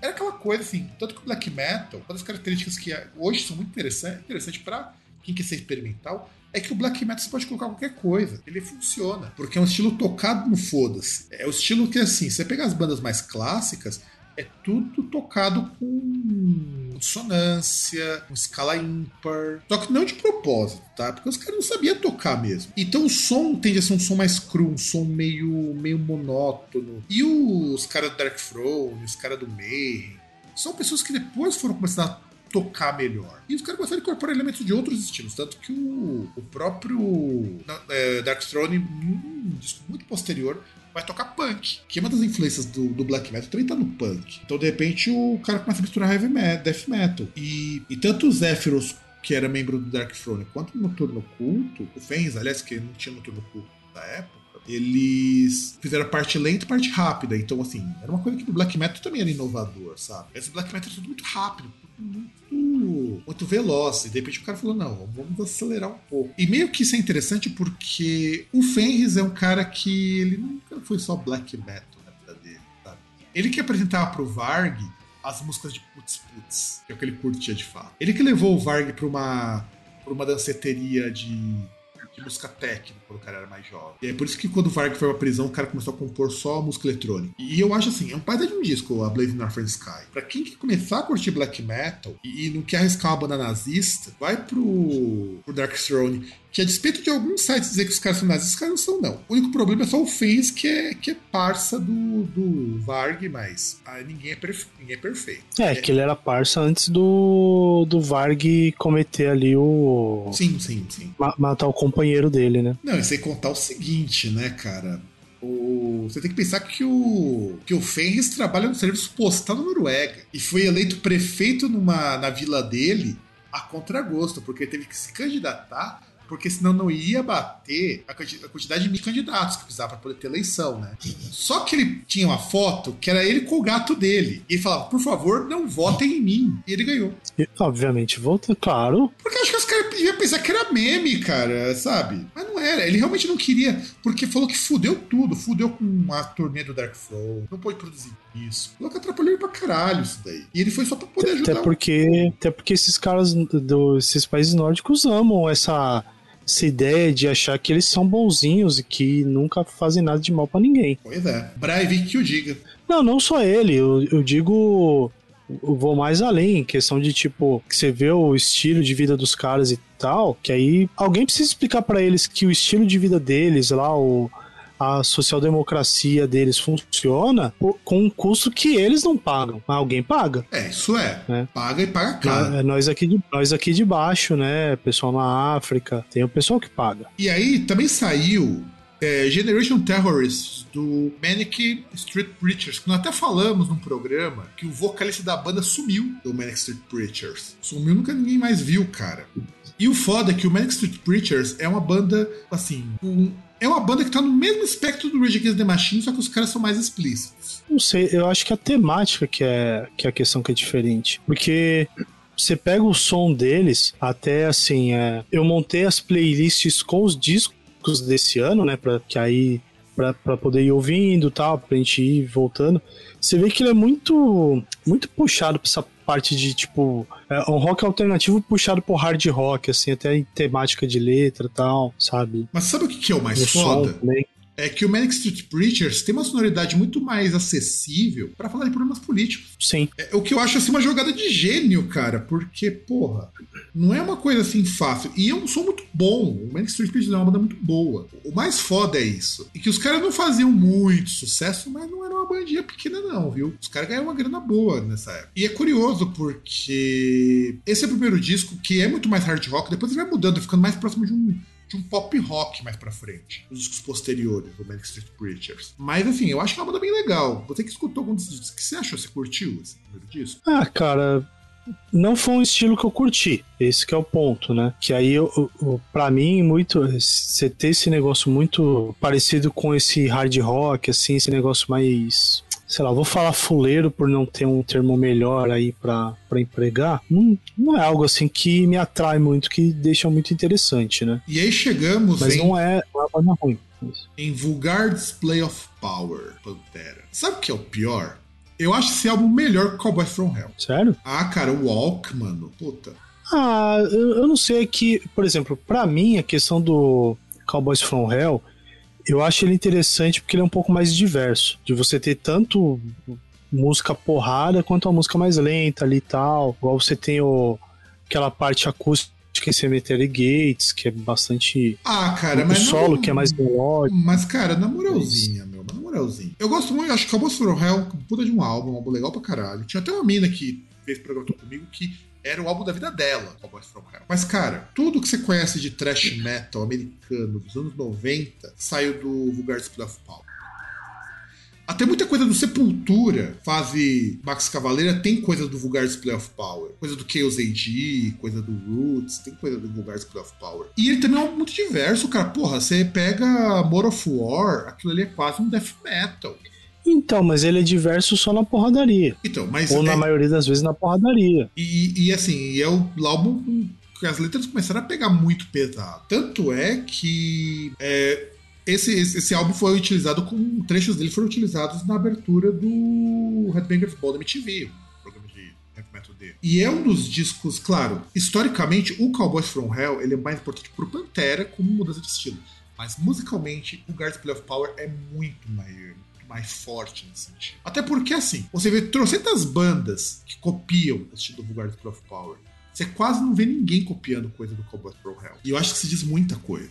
Sabe? É claro, o Cowboys From Hell foi, também foi, e também o Cowboys From Hell foi muita tentativa, sabe? As músicas são mais longas, as músicas são. Assim, eles não apelam tanto para aquela coisa de brutalidade, mas, cara, Fuck Hostile. A minha, uma, das minhas músicas favoritas do Pantera, que é More of War, vem nesse disco, né? E só que tem uma música que eu acho bem bosta, cara. Muito, muito bosta esse disco, que é Dislove. Dizer que fala de falta de variedade, tem Dislove. Não, mas é aquele negócio, compara Dislove com Cemetery Gates. Cara, Dislove é, é aquela pisada no tomate que não dá, cara. É uma baladinha que não vira. Pantera não nasce pra fazer baladinha. Mesmo Cemetery Gates, que tem um comecinho meio baladinha, ele tem que ele muda porque se fosse só aquilo, a música ia ser muito ruim, cara. O Pantera não presta fazer balada, sabe? Não, não vira. E This, uh, This Love foi meio que isso. Mas é, é um baita de um disco. Eu acho o Vulgar Display of Power, pra mim, ainda é o melhor disco do Pantera. Eu gosto muito mais desse disco do que eu gosto do Cowboys From Hell. Até porque o Cowboys From Hell, cara, se você tirar a própria Cowboys From Hell e uma ou duas músicas, o resto nem é tão grandioso. Assim. Quer dizer que o disco é ruim, não. Tá? Mas não tem a mesma grandiosidade. O Vulgar of Power é meio que as músicas no total, elas meio que se equivalem, que já é um trabalho. Mas também a gente tá pegando uma banda que tava no, no seu auge criativo. Depois foi só ladeira abaixo quando lançou o Revent the Steel. Que é de que eu gosto, cara, de verdade. Eu gosto ah, teve, teve outro ainda, teve o Reinvent the Steel, que foi quando eles voltaram. Teve o. Qual que é o nome do disco que veio depois? Não, sim, eu sei que teve um depois, que foi é, lá pra 95, 96, se eu não me engano. Antes da banda acabar a primeira vez. Isso, teve, teve um disco que, que foi o o Great Southern Trendkill. Que é um disco bem legal, cara, mas é, já era a banda com os caras não se aguentando mais. Você percebia que ninguém se aguentava lá. Aí tem, tem o Remain do Steel, e tem músicas muito legais, mas assim, ele me parece muito o Reload do, do Metallica. Tem medos de música, tem duas músicas que são muito boas e o resto que é dispensável. E vamos para março. Aliás, tiveram dois antes de acabar, mas vamos embora março, temos o surgimento de, de, de, uma banda que, que aquece corações e deixa PMs putos, que é o Body Count, com Body Count, inclusive, essa capa dá uma camisa da hora. Camisa, porque se eu sair com uma coisa dessas, os caras vão pensar que eu tô fazendo uma coisa de hip hop. Aliás, o, o problema é o seguinte, é que se você sai com uma camisa dessa, você deixa os caras que gostam de rap e os caras que gostam de rock, assim, normalzão, bolsa style, putos. Exato.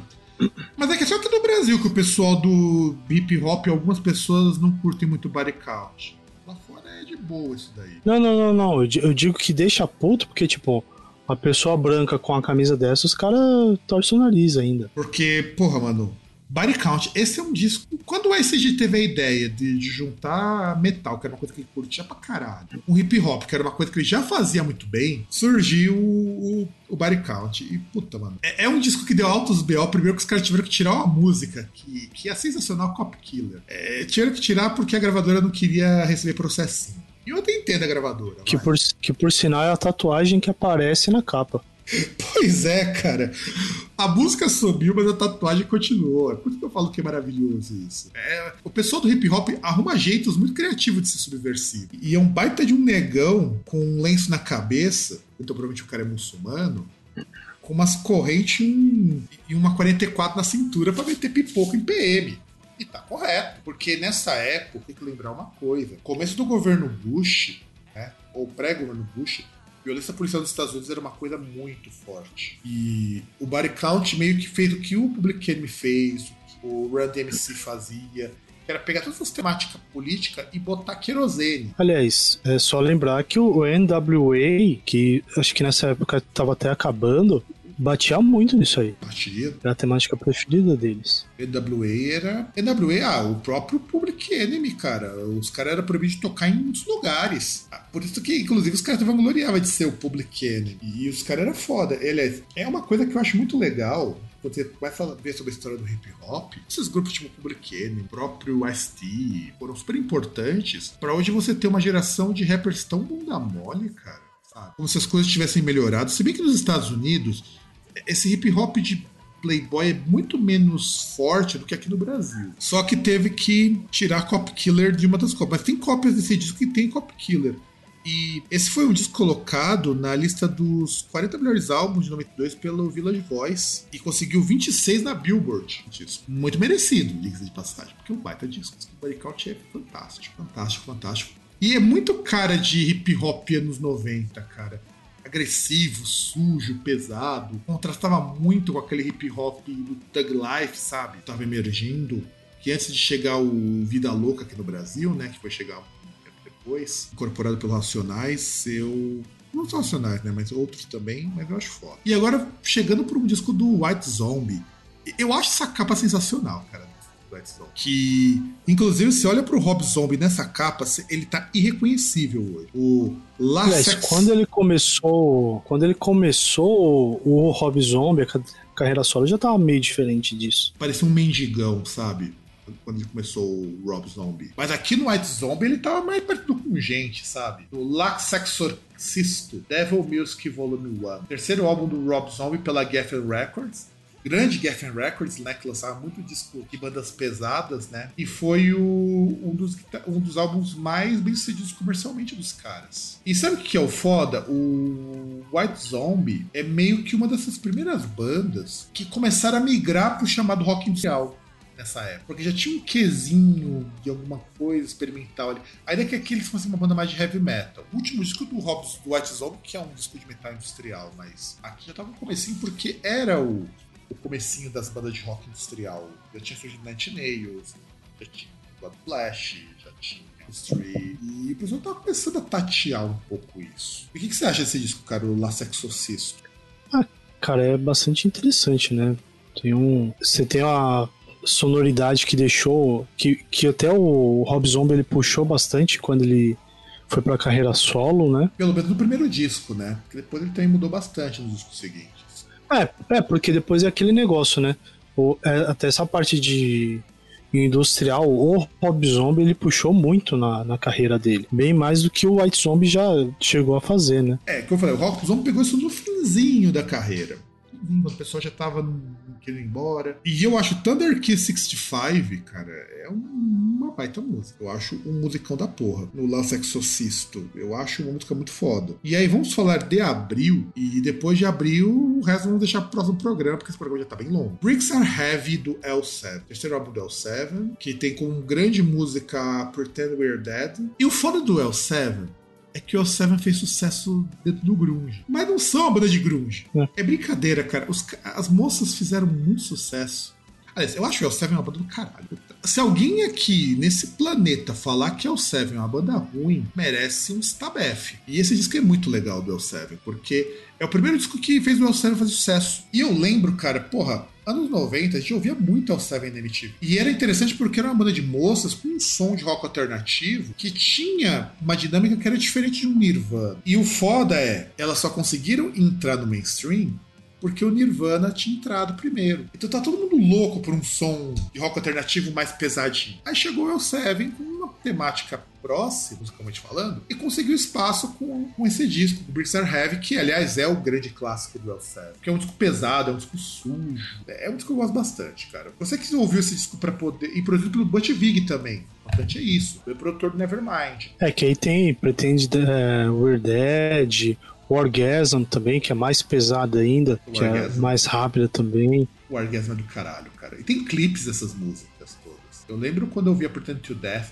que é um clipe meio, meio preto e branco e tal, foda. Eu via é o Seven MTV, eu achava do caralho. Eu era mais. E esse é um baita disco. Essa é uma capa que também é uma capa bem legal, sabe? É uma capa que é nada com nada. E o foda é que é produzido pelo Butch Vig. E, e é curioso porque o Butch Vig produziu o Nirvana. E depois ele, todas as bandas que ele pôs a mão posterior ao Nirvana nessa época fizeram um baita sucesso. Ah, Basta lembrarmos que ele também produziu o Garbage, né, que é a banda dele, produziu o Sonic Youth. Então ele ele manja dos Paranauê. É, é tipo um Rick Bonadil, só que, fun que funciona. Ah, eu tava vendo aquele documentário sobre o Nirvana. Era ele que falava, ó, dobra o vocal aqui. É ele que deu aquela dica pro, pro, pro Kurt Cobain, falou, ó, faz uma parte devagar, depois senta porrada. E virou característica do grunge. É, por isso que o produtor tem que manjar, né? Não é só manjar de, de mercado, assim, do que ele acha que, do que vende, né? E é foda que o Butch tem que manjar de música. Sim, não, e o foda do Butch Vig é que o Butch Vig sempre foi um cara muito uma visão muito boa para essas músicas de rock e tudo mais. Não é à toa que ele é um baita produtor e muita gente boa foi caiu nas mãos. Só o Melancholy que não foi pelo Butch Vig. Foi os caras que produtor diferente na Chimpano. E aí tem um disco tão melancólico. Mas, cara, o Butch Vig ele conseguiu. Aliás, você pega o próprio Garbage. O Garbage é uma banda com uma sonoridade completamente diferente, mas tem aquele peso, aquela sujeira. Você sabe o que as bandas do Butch Vig vão ter? Aquela coisa de heavy metal que ele aprendeu com o Nirvana, porque os caras queriam uma coisa de peso eu não tinha ideia, porque ninguém escutava metal. É, é muito foda imaginar que o Butch Vig foi se inspirar em Slayer para fazer o Nevermind. E isso levou para outras bandas. E segundo a NME, ela listou o Bricks Are Heavy como 39 melhor álbum de 2092. E eu acho que tá bem merecido, cara. Bricks Are Heavy é. Esse eu vou deixar que você fale, César, o próximo. Ah, bom. Próximo a gente tem uma coisa que atualmente não tem muito, mas deveria ter, eu acho que é uma falha da, do mercado da música, né? Que é o Weird Al Yankovic, Of the Deep End, que é essas músicas de, de paródia, de sá, muitas vezes sátira, sabe? Que é uma coisa que praticamente não existe mais atualmente. Já começa pela capa, né, que ele reproduzindo a, a capa do Nevermind, do Nirvana, né? Não, essa capa dele é muito legal, cara. É muito legal. Ele atrás de uma rosquinha.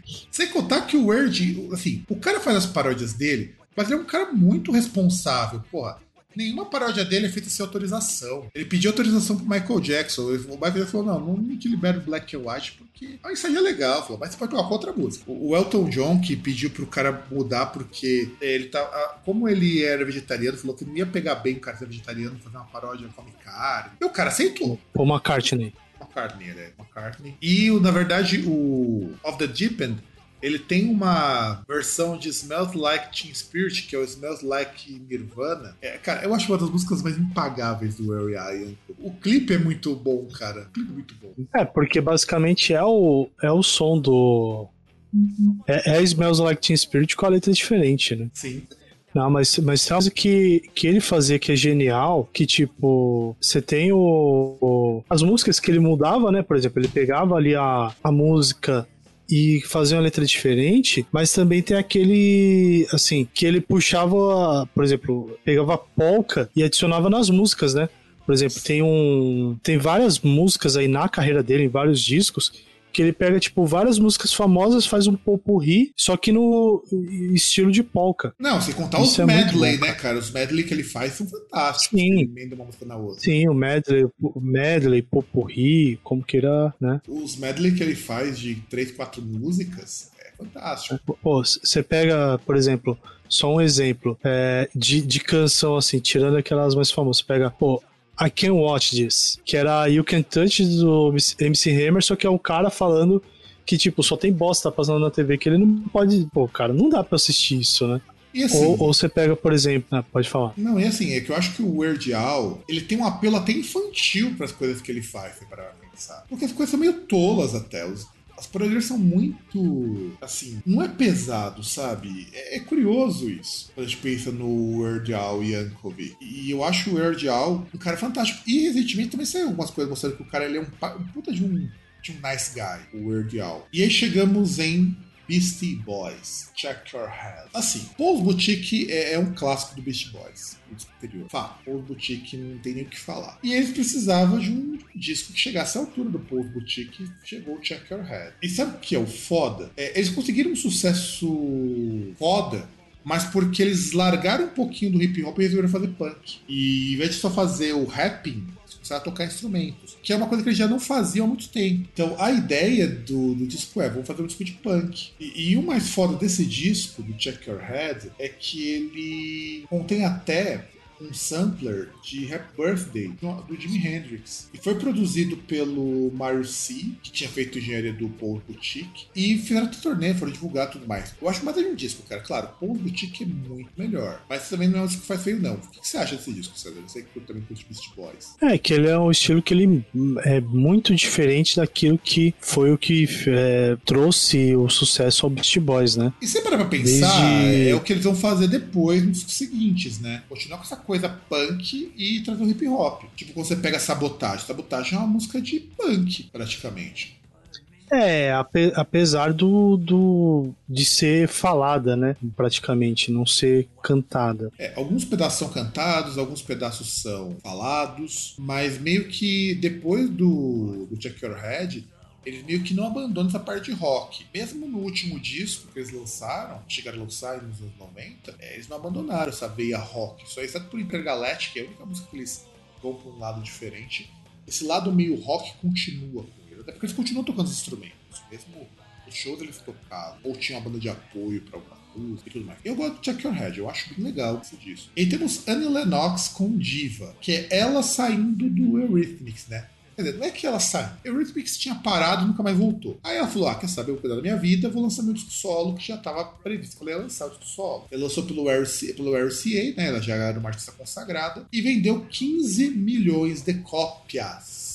E aqui a Magazine colocou como os 50 melhores discos de 92. E o mais curioso, ela abraça um pop que não tem a cara do Eurythmics. Isso que eu acho legal. Ele Lennox, ela aproveita mais a voz dela, inclusive ela uma voz nesse disco. Eu acho esse disco legal pra caramba por conta disso. E pra gente poder encerrar aqui, que nem não, tem mais dois discos ainda. Tem The Cure com Wish. É o disco de maior sucesso do The Cure. É o disco que eu mais gosto? Não, não é o disco que eu mais gosto. Eu gosto muito mais do Disintegration. Ah, porque o Disintegration é o disco de se chorar, cara. E as letras são muito tristes. E o Wish é um disco que você dá risada. As músicas são muito mais para si. E tem o maior sucesso comercial das músicas do The Cure, que é o Friday in Love. Que não era pra ser daquele jeito. É, que, que, que basicamente, né, em 92, o Robert Smith inventou o sextou. É, é verdade, ele inventou o sextou. Sabe o que é o pior?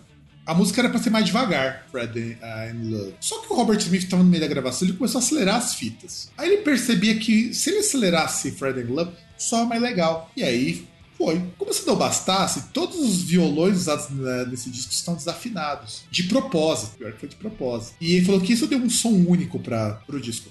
O que hoje, na verdade, é muito uma técnica que você utiliza para gravar, que você fazer o detune, né? Você dá uma desafinada. Tem até pedal que faz isso hoje. Mas às vezes, quando você quiser desafinar, você já quer desafinar o negócio na mão e deixar lá. Só que qual que é o problema de você deixar de você desafinar? Como que você reproduz o som? Porque você, César, que, que é o guitarreiro de, de, de como hobby, é fácil você deixar uma guitarra um violão desafinado igual duas vezes? É que que aí depende o, o, que, que ele vai fazer, né? Porque não é só assim, acho que não é desafinar, né? Que você tem variações aí de, de afinações, né? Uh, desde, por exemplo, se você tem a afinação padrão, você pega a afinação padrão de uma guitarra, violão, e você simplesmente diminuir ou aumentar tons, né? De acordo aí com a, com a afinação padrão. O normal geralmente é de é reduzir, né? Principalmente quando a, a ideia é ter um som mais pesado, mais denso, mas tem exemplos, por exemplo, você pega It's a Long Way to the Top do ACDC, ela é, ela é afinada em Fá, né? Ela é meio tom acima, mas aí mas aí, tipo assim, tem toda uma questão de dificuldade que você tem por causa disso, né? Porque que até explica, por exemplo, por que, que artistas, geralmente sem guitarrista, vê, baixista, os caras têm quatro, cinco, cinco instrumentos para tocar num show, né? Que é justamente para você comportar essas variações aí, porque não dá pra você ficar, ah, eu toquei uma música aqui que ela tá na afinação padrão, ah, deixa eu ver como é que eu posso pegar um exemplo. Vamos lá, pega um exemplo, por exemplo, é, pega um exemplo, Metallica. Metallica, se ele for tocar lá o, digamos, o Black Album, ele vai ter The Unforgiven, que tá na afinação padrão, aí de repente, beleza, tá tocando lá The Unforgiven e tal, terminou.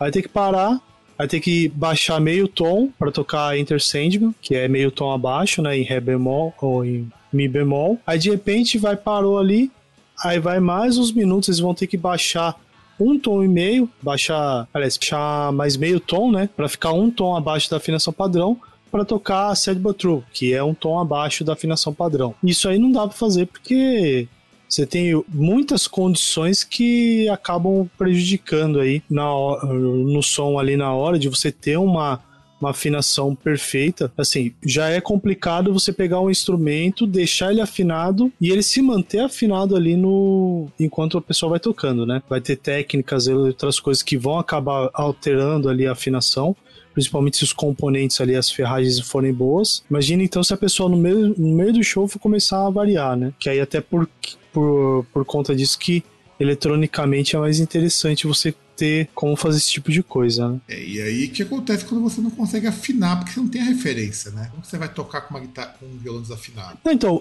o, o problema não é nem a questão de não ter a referência, né? É a questão que, por exemplo, dependendo quando você vai ali afinar, dependendo das condições, você não vai conseguir chegar numa, numa afinação maravilhosa ali, num negócio tudo 100%, como você tem no estúdio, que a temperatura é constante, a umidade ali, dependendo, ela é. Como a temperatura é constante, a, a umidade é constante também, ou se mantém ali próximo de uma regularidade, não, sabe? Mas, mas, é, mas o que o Robert Smith ele sempre falou, ele fala nas entrevistas com relação ao Wish, é, ele tinha muita dificuldade de tocar as músicas do Wish por elas serem inteirinhas gravadas com todos os violões desafinadíssimos. Então, porque eles oscilavam entre, entre C e flat D, né? E, e é complicado, porque quando você pode afinar, por eu sei que minha música ela é um tom abaixo, então tem minha referência. É claro que você pode, você não vai fazer tipo que nem um Iron Maiden, que às vezes muda a afinação de algumas músicas. É muito comum no Iron Maiden no começo, inclusive. É muito comum no Dream Theater, tem músicas do Dream Theater que no meio da música a afinação muda. É muito comum no Pain of Salvation, mas nessas bandas mais populares, não. Até porque é trabalhoso tocar com dois, três tons. As pessoas têm dois, três peças para isso também. Bon Jovi fazia muito isso, cara. Bon Jovi, o violão e a guitarra tocavam tons diferentes. E era muito bizarro você ver como que o Rich Sambora era muito versátil para tocar de um pro outro. Mas você tá com tudo desafinado, é bem difícil. É bem difícil. E o que eu acho estranho, porque você escuta o disco, não parece que tá tão desafinado assim. E ele foi. E nessa época já tinha gravação por faixa, né? Já não precisava mais todo mundo. Então ele gravou, eles gravaram 48 faixas de música e usou praticamente tudo para produzir o disco. Então eu acho bem foda. E eu, eu acho bem legal, cara, esse disco. Não é e nessa época, o Robert Smith estava escutando muito shoegaze. Então ele estava escutando principalmente Chapter House, né? E ele falou: não, vou pegar um pouco de Chapter House e meter aqui. Que não tem nada a ver, Chapter House é completamente diferente. E eu gosto, gosto muito de Friend in Love, eu acho que é uma baita música, eu acho que isso é bem legal. E o que você acha desse disco, César? O Wish? Ah, ele não é aquela coisa, fala, nossa, mas, cara, é, é, o disco de maior sucesso do The Cure. O meu favorito é o Disintegration. Muito porque é o disco mais triste, mais melancólico dele. Mas o Wish, assim, o Wish merece ser é estranho, porque quando a gente fala que o Wish é o mais famoso, é o mais comercialmente é, sucedido, é estranho porque você tem o Disintegration, você tem o Boys Don't Cry, você tem vários outros anteriores que são muito mais, muito mais clássicos do que o Wish. Mas é justamente em 92 que o The Cure começou a ganhar muito dinheiro com disco. É estranho imaginar isso. É isso que é a mágica dos anos 90, cara. Os anos 90 tira muito daquela imagem que a gente tem de que há bandas muito antigas já fazia um baita de um sucesso. Nada, tem muitas dessas bandas que só começaram a de fato despontar para um sucesso maior nos anos 90. The Cure é um grande exemplo disso. The Cure sempre parecia uma puta banda gigantesca. Não que eles não faziam um sucesso bacana, fazia. Mas é com o Wish que você tem um sucesso de verdade eles É que se você for pegar em relação a canções, você tem músicas mais emblemáticas em outros discos. Né? Em si, se você pega, ela não tem músicas com tanta força, mas é não tem como não considerar essa parte do, do sucesso comercial, né? Não tem como simplesmente ignorar, né? Não, concordo. E aí concordo. não tem o que fazer. Concordo, porque não tem como ignorar o Wish aí, cara. Aliás, o Wish, como disso, já falei, eu, pô, eu acho que o Wish tem muita música boa, muito single. Wish não sabe? Eu acho o Wish como um baita de um, de um trabalho. Só pra, vocês terem, só pra vocês terem uma ideia, o que, que tem no, no Wish? Tem a Part, que é a minha música favorita The Cure, favorita, que é uma baita música triste. Tem a Part, tem High, tem a Letter to Elise, que é outro grande sucesso. When Time, é claro, mas não são as músicas mais clássicas, cara. Pô, Love Cats, A Forest, é Killing Arab, Boys Don't Cry, Disintegration, A Thousand Tears, é, tem um monte de música que veio antes disso daí que são muito mais clássicas. Mas esse é o disco que, que The Cure ganhou um belo de um troco com o disco. E o último disco que a gente vai falar hoje, que é um disco que eu gosto muito, e provavelmente não é um disco que o César vai curtir muito, porque eu sei que o César tem um ouvido muito refinado. Pure do God Flash, que eu confesso que não é meu disco favorito do God Flash. Eu gosto muito mais de Pretty Clean. É talvez um dos primeiros, se não o primeiro grupo de metal industrial de fato. É importante. E Street Cleaner era um disco de thrash metal com altas influências de noise, de harsh noise, or electronics. Uma, uns trecos pesados de industrial. E aí o Justin K. Broderick, ele lança o segundo disco, Pure, dia 13 de abril. E muito do que a gente hoje conhece como metal industrial aparece nesse disco. Ele é um disco bastante repetitivo de propósito para simular aquele som de máquina. Tem uma parada. E é um disco super pesadão. Pesadão. E é super agressivo, super forte é um disco que você consegue apresentar para um fã de metal, que não curte metal industrial, parece. E quando eles. É, quando surgiu esse disco, né? Os caras só tinham oito faixas para gravar numa fita. Cara, você vê como que era, era tinha pouco dinheiro para investir. Então os caras tinham que falar, puta, vamos ter que aproveitar oito faixas, oito trilhas que a gente pode gravar. Tanto que, tanto que é um disco que entrou um guitarrista, o, o Robert Hampson, que gravava os loops de guitarra e tudo mais. Ele não gravou todas as músicas, é tipo o disco do Napalm Death, né? Eu Cara, Broderick só participou de metade do disco. E foi esse o disco que fez ele conseguir viver do God Flash. Porque antes o God Flash não era o projeto principal do cara. O cara tá mas foi. Foi com esse disco que também fez uma turnê pelos Estados Unidos que ele conseguiu viver de metal industrial. E é uma característica muito legal dos anos 90. Metal industrial começou a dar dinheiro para as pessoas. Porque tinha muita aquela coisa de música eletrônica que você estava descobrindo, pessoal de metal, tipo underground. E você, você chegou a escutar, César, esse disco Pure do God Flash? Sim, escutei algumas músicas. O que, que, você achou? É, que é bem aquele som que é bem. É... Tá, tudo bem. É, bem a parte assim de experimental, bem aquela questão que você falou de ser repetitivo, de parecer que você está ouvindo sempre a mesma coisa, né? E é dado como um dos precursores do post-metal. O que faz sentido, porque, pô, o cara usa uns reverbão, assim, uns reverb sombrio, assim, um reverb nervoso, que é muito cara do que o pessoal do post-metal do ISIS, do próprio Neurosis fizeram. É muito a cara. Tanto é que eu defendo muito que o God Flash é uma das primeiras bandas de post-metal, muito antes do Neurosis. Porque muita coisa que a gente escuta em post-metal tem nesse disco. Até porque o post-metal também trabalha com muita coisa bem repetitiva, de propósito. Só que do God Flash é muito cru. Aliás, é estranho você imaginar que num país como os Estados Unidos, que os caras estão ouvindo Pantera, os caras curtiram o God Flash. Isso jamais seria possível em outro lugar, em outro contexto, que não fosse o contexto dos anos 90. E assim, amiguinhos, eu não achava que ia dar parte 3 desse programa, mas já estamos com mais de duas horas de gravação. Eu vi vai dar bem menos que isso, mas o programa está bem longo. E eu queria deixar assim os últimos recados. A gente vai continuar a partir de maio.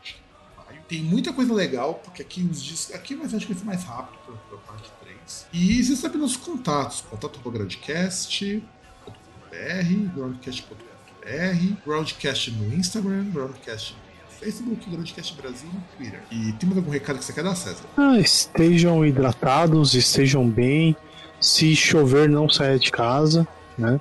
A não ser que você tenha risco aí que, é, tendo o poder público do jeito que se tem no Brasil e a iniciativa privada do jeito que se tem no Brasil, do como a gente está agora aí com chuva forte nos lugares errados, né, no volume errado, é meio complicado e é bem possível aí a pessoa ter problemas por causa disso, né? E até perder a vida. Exatamente com esse conselho sábio do Senhor da Montanha, nos despedimos de mais esse programa e nos vemos no próximo programa, sei lá quando. Então, um grande abraço para todo mundo e tchau!